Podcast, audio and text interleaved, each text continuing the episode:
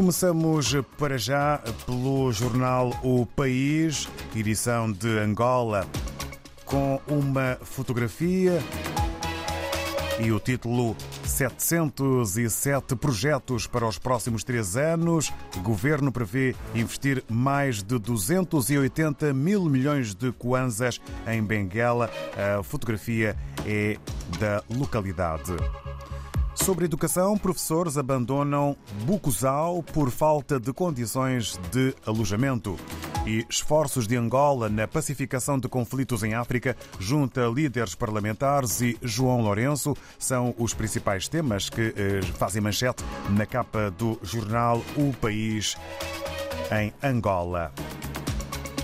Estamos agora em São Tomé e Príncipe. Segundo a agência STP Press, há uma mensagem do Rotary Club Ossobo e do Rotary Club Dayan por ocasião do Dia Mundial do Combate à Poliomielite. Ainda o destaque para o título: Sindicatos da Saúde suspendem greve por entendimento com governo. Agora, em Moçambique, vamos à capa do país, na edição moçambicana. Vacinação contra cólera pode ser alargada a toda a população em Nampula.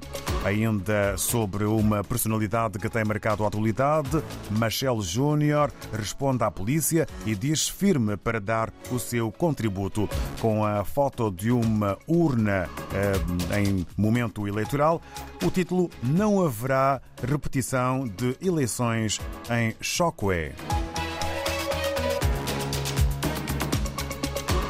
Assim está a capa do jornal moçambicano O País. Agora o Democrata na Guiné-Bissau, eh, com eh, destaque para África, líder da oposição senegalesa Osman Sonko em coma após iniciar segunda greve de fome. É um título que está eh, na manchete do jornal guineense O Democrata, que apresenta ainda o título Primeiro-Ministro diz que os guineenses são resilientes com capacidade de reverter desafios.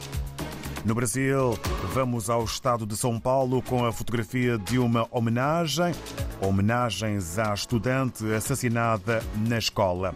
E no combate ao crime organizado, letras garrafais eh, para o título Planalto planeja usar mais militares na segurança do Rio. Lula, porém, descarta nova intervenção federal como a de 2018. Assunto a fazer eh, manchete na capa do jornal O Estado de São Paulo. Saímos do Brasil, regressamos à África, vamos agora ao encontro do André Amaral. Vamos saber, no que toca à imprensa cabo-verdiana, Vamos saber o que apresenta o Expresso das Ilhas em Cabo Verde. Na redação estamos com o André Amaral. Bom dia.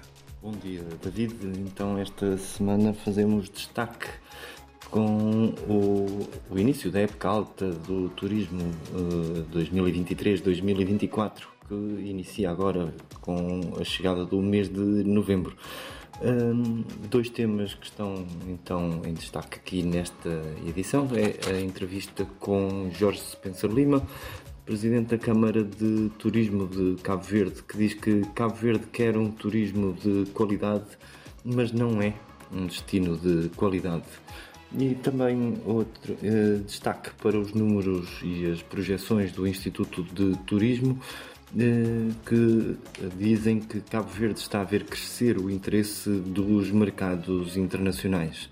Noutra área, eh, na questão da educação, falamos sobre o incentivo à leitura e as bibliotecas escolares que estão a apostar em dinâmicas novas para cativar estudantes. Outro tema que está na capa desta edição do Expresso das Ilhas é o recente ataque informático de que a CV Telecom, a companhia de telecomunicações de, aqui em Cabo Verde, foi alvo. A Agência Reguladora Multissetorial para a Economia e a própria operadora estão a realizar investigações independentes sobre o que se passou. Na economia, damos destaque ao mais recente relatório do Banco Mundial, o Africa's Pulse. Cabo Verde está no top 10 da África subsaariana, mas a região está, vai enfrentar uh, riscos elevados, projeta o Banco Mundial. Na cultura, uh, para terminar, damos, falamos sobre o Mindelact 2023, o festival de teatro que se realiza na cidade do Mindelo.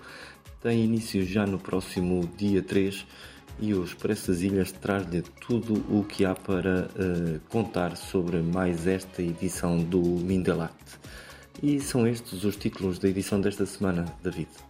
Muito obrigado ao André Amaral. Estivemos eh, em Cabo Verde na redação do Expresso das Ilhas. Um abraço e boa jornada para toda a equipa na redação.